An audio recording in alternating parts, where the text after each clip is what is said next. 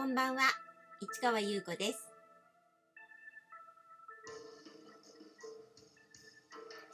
9月14日火曜日、詩人はささやく245回目をお送りいたします。今日はちょっと早起きしてですね、その例の昨日もお話ししましたけど、えーこの詩人はささやく今ヒマラヤというところであのこの音声をね、あの皆さんにお届けしてるんですけどこれが今月いっぱいでねあの終了してしまうということなのでで新しいところアンカーというところですねポッドキャスト。それからあとノートっていうのを今私あの場所を作ってるのでそこの2箇所であの今後はあのこの詩人はささやくを続けていこうと思うんですけど結局のところ今までのアーカイブですよね。1回目から今までのものなんですけどこれがそのままどうなっちゃうかよくわかんないし新しくね録音したもののついでにちょっと過去のも聞こうかななんて思った時にね探すのが大変だからそのアンカーっていうところとノートというところに今ちょっとずつアップしてるんですよ。で今朝起きてあの早起きしてちょっとやったんですけどちょっとつまずいちゃったりしてねなんかなちょっとしかまだできてないんですけどなんとかこのに今日245回ですからねこれをなんとかねポイって入れなくちゃならないというね大変なことが待っているというわけです。まあ地道に頑張りますというところで、えー昨日は2019年上映会を3回もやって、えーすごく楽しかったって話ですよね。すごく盛り上がっちゃってねみんながね楽しくてねああイベントってねこんな風に楽しくやれるもんなんだなって思ったのね。うんなんかあのー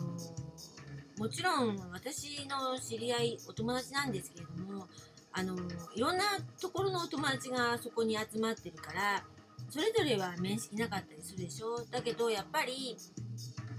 なんかそこで集まるからなんかみんなで和気あいあいとしちゃうのね。で私がこうその食べ物とかね飲み物をセッティングしたりとかあとあの要するに上あの映写機ですよね。これはまあ石田監督があの映写してくれたんですけどでも一応私もそのあの中のレイアウト席とかねテーブルとかねあとそれからあと、えーあ映画が始まる前にこのコメントっていうんですかねこの映画はなんて話したりするんですごいテンパってたの。そしたらねあのそれぞれお客さんがねあの何やろうか？みたいな感じでもう最初は何やろうか？っていう感じなんだけど私がもうわたわたしてるとこれこせばいいよねみたいな感じでみんなが自分の仕事を見つけてやってくれたんですよ。でそれがすごくありがたくてもう私はもう自分のやることがあってあとシャッターを開けるっていう時間帯があったから昨日もお話ししましたけどそれもすごいなんかもう気にしてたしだからそういうのをみんながこうなんか助けてくれて本当にお客さんもメンバーだなって本当しみじみ思ったんですけど私にとってすごくね有意義なねあの上映会でした。1回目も2回目も3回目も楽しかったな。というところでねこのところであのちょっと展示もやったんですよ。なぜかというとあの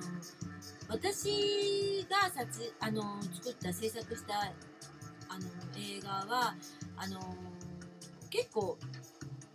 あのそのアクションシーンとかも多いしカメラで撮れるところはあの普通にあのスチール写真撮ってたんですね。で空いてる人が撮ってくれたりとかこれも運が良くてあの出演者の人がカメラ好きであの勝手に撮ってくれたりとか。でそういう写真がいっぱいあったのでそれをねあの展示したんです。でそれ見てもらったりとかしてそれも楽しんでもらったんですけど最後食べ物を片付けたりとか皆さんやってくれてで展示も片付けてくれる人がいたんです。でその展示片付けてくれた人があのすごい見たい見たいって言って私の部屋に来た人の1人2人のうちの1人だったんですね。でその人があの展示の方を片付けてたのを見てた時になんかなんとなくなんだけどあのその人がねなんか私のことをあ私がこう出演してるものだからねなんかね白石和子みたいとかなんかそんなこと言ったのかなボツッとで「うーん」とかってそれはなんか別にスルーしてたんだけどなんとなくその女性があのアコーディオンを弾いてる人なんですよ。あのいろんなピエロさんとかねああいう大道芸の人たちのあのところであの